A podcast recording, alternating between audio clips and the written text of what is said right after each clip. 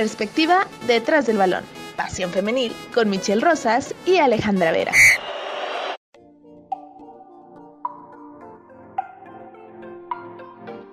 Bienvenidos a un capítulo más del podcast de Pasión Femenil.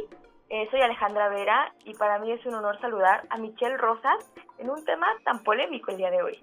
Hola Alejandra, ¿cómo estás? Y buenas tardes, noches, días a la gente que nos está sintonizando, reproduciendo en cualquier otra parte del mundo. Pues sí, este episodio es especial y el tema es el clásico tapatío. Y tema que yo, yo decía, un, un tema polémico, porque principalmente, bueno, se enfrentan dos grandes equipos de la Liga MX femenil y dos grandes equipos no por la institución que representan, nada más, ¿no? En el área varonil y nada, sino por la historia que ya han forjado dentro de esta rama femenil y la, y la historia que ya llevan entre ellos, ¿no? Digo, ahí está todavía un tanto la polémica de cuál es el verdadero clásico en, aquí en esta liga, pero desde mi punto de vista, eh, los clásicos zapatillos siempre ofrecen un plus, ¿eh?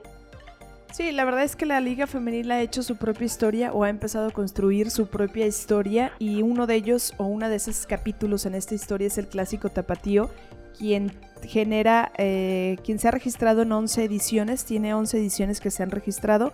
Este, la de este fin de semana sería la edición número 12 en el clásico, en el cual está en poderío del rojiblanco, de las rojiblancas, quienes llevan cinco victorias en estos enfrentamientos. La academia trae una, un balance de cuatro triunfos y también hay dos empates los que se han registrado en este clásico, en esas ediciones del clásico tapatío. ¿no? La primera edición del clásico tapatío se llevó a cabo técnicamente al inicio de la creación de la liga femenil. Fue eh, a mediados, perdón, fue el 29 de julio del 2017 cuando se vieron la cara por primera ocasión las eh, tapatías y fue justamente cuando Chivas debutó en la competencia ganando 3 por 0 al cuadro rojiblanco y a partir de ese triunfo Chivas dominó los siguientes seis juegos y después llegó un empate y posterior viene los torneos de Atlas, ¿no? Atlas ha ganado los últimos enfrentamientos, por eso es que en mi balanza, ¿no? Si a mí me preguntaras quién llega como favorito, en este Guardianes 2021, yo pondría sobre la mesa que Atlas llega como favorito. Sí, digo, y la verdad es que el papel deja, pues sí, como favorito a Atlas, pero yo creo que también Chivas nos ha, pues nos ha callado la boca muchos en este torneo, ¿no? Después de que sufren varias y la verdad es que la mayoría de bajas en este torneo, o al menos bajas importantes, pues eh, nos ha dado resultados que no esperábamos, ¿no? Y simplemente, bueno, desde la jornada 6, les voy a resumir, eh, Chivas le ganó Atlético de San Luis 3 a 0. Después se impone 2 a 0 a Necaxa. Y luego lo hace lo propio con León 5 por 1. Y bueno, aquí este, en la jornada 9 en la pasada es donde sufre un descalabro, ¿no? De dos goles por uno ante Cholas, que es lo que preocupaba a varios, ¿no? Por cómo iban a llegar. Y justamente ayer rescatan nada más apenas un empate. Ayer, bueno, en la jornada 10 eh, rescatan apenas un empate ante Toluca. Y es con un gol que llega en el minuto 90, ¿no? Apenas y es autoría de Alicia Cervantes, quien por cierto empata el récord histórico. De Norma Palafox. De Norma Palafox, ajá y eh, con, con 21 tantos ya en 26 partidos que tiene dentro de, pues, o sea, en 26 partidos empata esto. Y lo importante de todo esto, creo yo, lo importante de, del empate en el récord histórico es justamente el hecho de que Alicia Cervantes tiene tiempo para superarlo, ¿no? Y esto justamente se podría dar en el clásico. Yo creo que es un tanto en donde van a voltear a ver los, los reflectores la próxima jornada y principalmente en este clásico.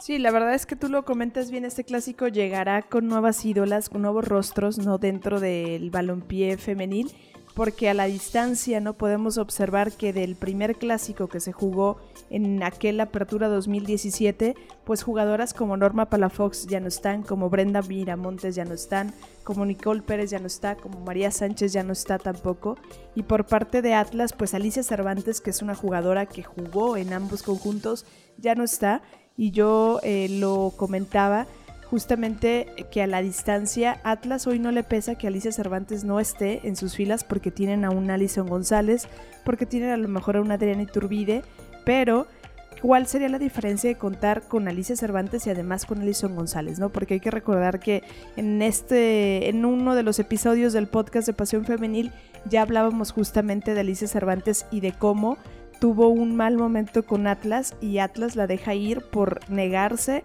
a aumentarle Creo que en ese entonces eran como 500 mil pesos lo que se le tenía que agregar a aumentar de sueldo y Atlas dice que no y entonces ella decide irse a otro conjunto, a Rayadas y posterior de Rayadas se viene al Guadalajara, ¿no? Pero la verdad es que la distancia, Alicia Cervantes es una gran jugadora que creo había pasado no desapercibida, pero sí un poquito pacada porque Alicia Cervantes juega para el equipo, no juega de manera individual, sino seguramente Alicia Cervantes tuviera hoy más goles y tuviera más números, pero Alicia Cervantes, tú y yo que hemos visto juegos y seguramente mucha de la gente que nos escucha sabrá que Alicia Cervantes busca el balón, pasa el balón para que alguna otra jugadora sea la que se encargue del gol. Sí, justamente yo creo que es algo que ha destacado en las declaraciones recientes tanto de Edgar Mejía como de las jugadoras rojiblancas que han tenido la oportunidad de hablar frente a los medios de comunicación, ¿no?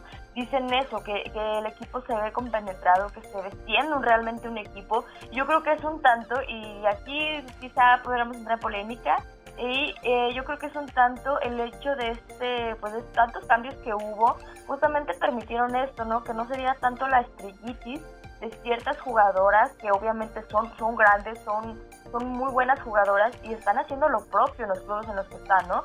Pero sí, yo creo que eh, fue ese, cambio de chip el que dejó este cambio eh, de jugadoras, o al menos que que varias se fueran el, el, cambio de chip en el hecho de que, bueno, ahora juegan como equipo, no juegan para darle el balón a tal persona y lo han dicho, ¿no? Digo, las cosas, eh, lo ha dicho Chore Mejía, por ejemplo, las cosas se le han dado a Licha, pero no, eso no significa que nada más todas estén jugando para ella, e incluso lo demostraba, ¿no? En partidos anteriores, en el que fue 5 por 1 ante León, si no me equivoco, eh, Licha eh, decide darles el balón a sus compañeras para que se marquen los últimos dos tantos entonces, bueno, a final de cuentas eso demuestra que tampoco dicha sí, obviamente yo creo que, por ejemplo, el hecho de alcanzar a Norma Palafox, de superarla y obviamente de estar peleando eh, por un liderato de goleo, pues no es algo que la opaque en el terreno de juego, ¿no? Yo creo que ella va a buscar siempre eh, el bien común, el que el equipo sobresalga. Y yo creo que es justamente algo que se va a destacar en este clásico tapatío, porque a final de cuentas es como han venido haciendo las cosas, ¿no? Y en las declaraciones se ven, al menos el hecho de ver a un Chore Mejía feliz, sonriente en las ruedas de prensa y, y verlo principalmente, es, algo que has comentado, yo creo que es algo como de destacar, que si algo quiere es que su equipo muestre algo más allá del resultado, entonces yo creo que se está mostrando la pasión que tienen por la playera y él dice que se siente orgulloso de eso, ¿no? Incluso, incluso entonces yo creo que es, es, es mucho de aplaudírseles y yo la verdad estoy de acuerdo con lo que él mismo dijo, ¿no? Que es muy complicado que un equipo llegue a abonar más allá de un resultado, de la pasión que se puede tener como aficionado, no sé. Yo creo que Chivas está logrando hacerlo, ¿eh? Con, lo, eh, con lo poco que tiene, como muchos habíamos pensado, ¿no? La verdad es que está haciendo grandes cosas. Y me voy a otro caso, me brinco a otro caso, si me permites, al de Celeste Espino, ¿no? Que justamente ayer regresa a la titularidad y lo hace de una manera pues prácticamente impecable, ¿no? Porque a como se estaban dando las cosas y a que, bueno, el partido ante Toluca fue un tanto trabado en, el medio campo, pues parecía que todo se resolvía en, el, en la última línea, ¿no? Y, Celeste Espino estuvo atenta. Al final de cuentas solo permitió una anotación eh, pues, pues, de Toluca y al final de cuentas pues esto... De una ex, ¿no? De, del Guadalajara, ¿no? Arlet Tobar. Sí, sí, esto permitió que nada más cayera un gol en el arco. Entonces yo creo que pues el Espino está lista para el, lo que representa el clásico tapatío y yo creo que si decide irse con ella, deciden darle la oportunidad de estar en el arco en este partido tan importante, pues tiene de dónde sacar fuerza, ¿eh? Y la verdad es que el Espino eh, podrá ser jovencita y lo que queramos, pero ha sabido representar a la institución rojiblanca y yo creo que sí está lista para este clásico tapatío y principalmente puede ser un gran aliciente para ella. Sí, digo, Chivas la verdad lo que tiene es que tiene escuela, tiene pues sub 15 y sub 17 por ahí, en donde se pueden apoyar sin ningún problema de, de las jugadoras, ¿no? Ha sabido debutar muy buenas jugadoras, no vamos en la jornada 10 y Chivas desde hace dos jornadas atrás o tres ya había completado lo que marca el reglamento de los minutos para las menores de edad y creo que el caso de Isabela Gutiérrez también le ha funcionado muy bien en, el desempeño rojiblanco. Habría que ver cuál será el planteamiento del Chore Mejía para este fin de semana en este clásico. Insisto, el clásico y todos los partidos importantes se juegan aparte de la jornada, ¿no? Aparte de, del guardián, del torneo del Guardianes 2021, el clásico siempre tendrá un ingrediente extra y es esta motivación, ¿no? Chivas por su parte viene motivado por el tema de Alicia Cervantes, vendrán motivado porque han estado haciendo bien las cosas, viene motivado porque está en cuarto lugar a pesar de tener un plantel corto, pero por el otro lado Atlas viene igual de motivado, ¿no? Atlas solo tiene una derrota en este Guardianes 2021 que fue ante Cruz Azul.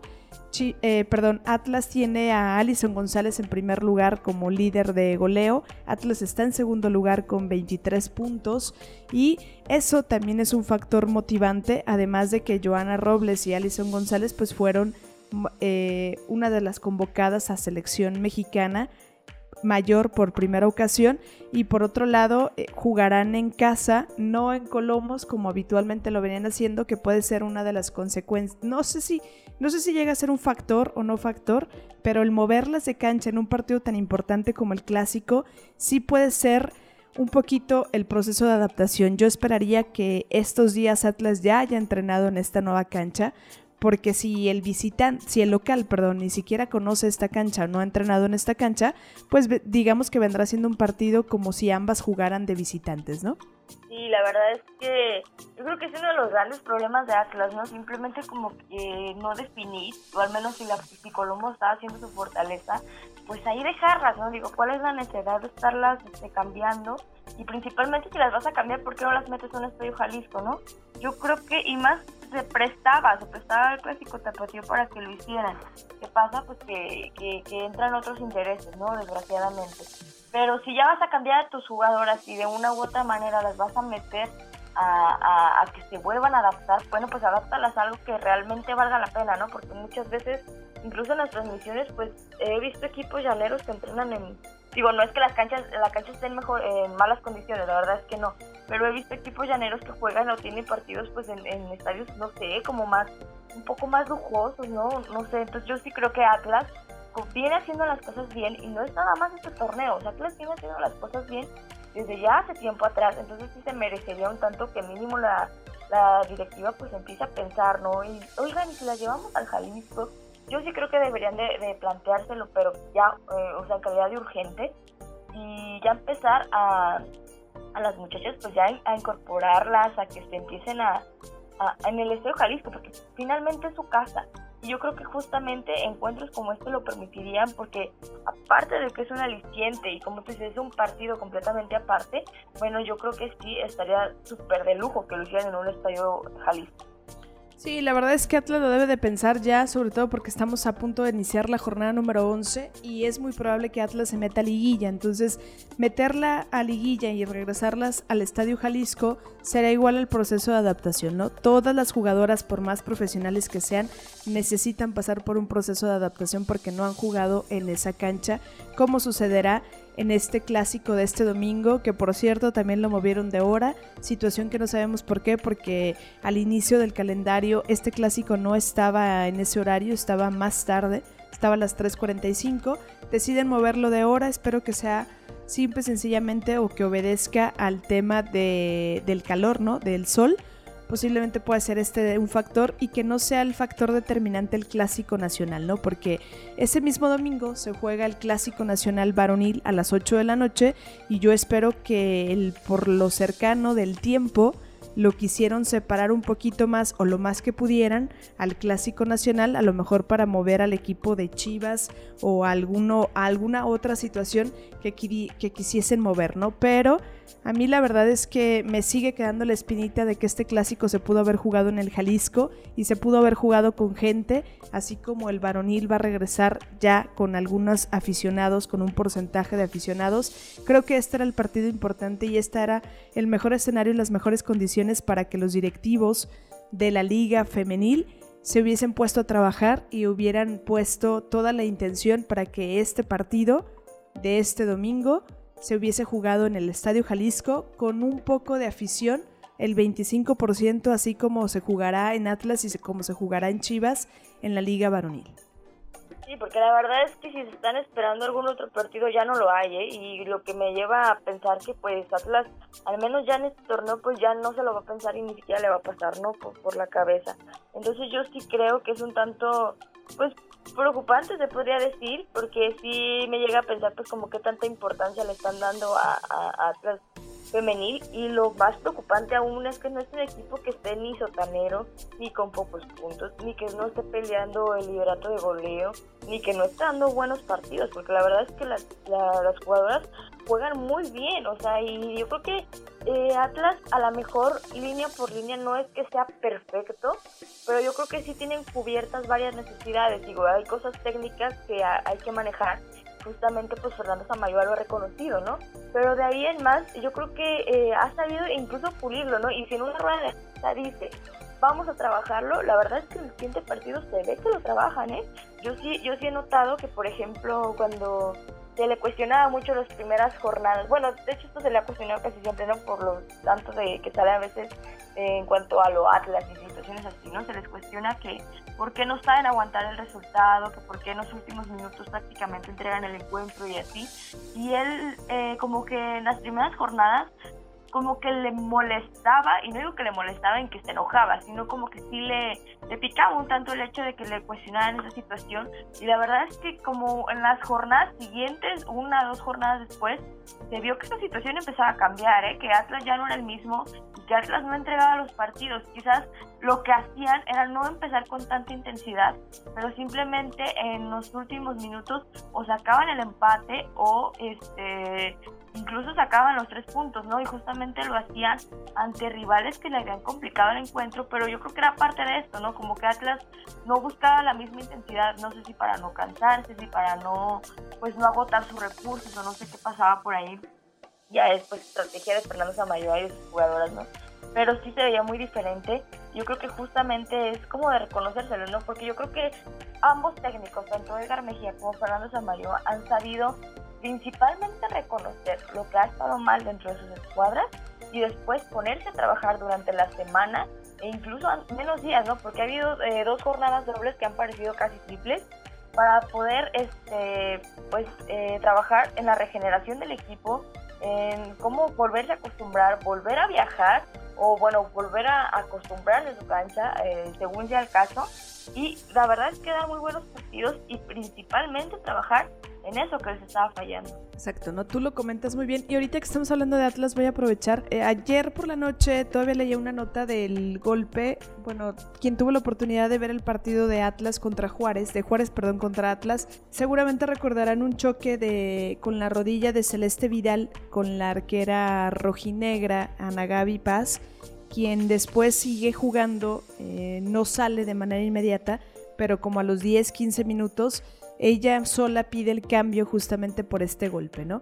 Abandona el terreno de juego, hoy todavía no sale un reporte médico de cómo está Ana Gaby Paz, que esperemos que esté bien y que esperemos pueda estar lista y disponible para el clásico tapatío, ¿no? Porque al final este partido para ellas, quien empieza con Atlas desde pequeña, o sea, quien ya tiene mucha historia, sabe perfectamente y les inculcan esta, esta cuestión de que los clásicos se juegan aparte y de, y de la importancia de un clásico, ¿no? La verdad es que esperemos que Ana Gaby Paz esté bien, esté recuperada y pueda estar disponible para el partido del domingo contra el Guadalajara. En la rueda de prensa, Fernando Samayoa decía que estaba bien, que únicamente tenía un golpe en el pómulo, pero que sí, como tú comentas, pues en sí el, reporte oficial médico pues no ha salido, ¿no? Hay, que checar esa, situación. Yo la verdad es que sí esperaría, porque la verdad es que ella pues es, la capitana, es la líder del equipo, y justamente Fernando Samayoa lo ha dicho, ¿no? Que es como pues una de las jugadoras con mayor influencia dentro del vestidor. Entonces yo creo que en un partido tan importante como es un clásico y más un clásico tapatío, debería estar sí o sí, así que esperemos que su situación de salud se lo permita. Y digo, si no, es preferible mil veces ¿eh? no verla en un, en, un, en, un clásico tapatío a que después la jugadora tenga mayores repercusiones. Entonces, ojalá esté bien para que pueda estar ahí, principalmente por lo que representa para sus compañeras en el, en el terreno de campo.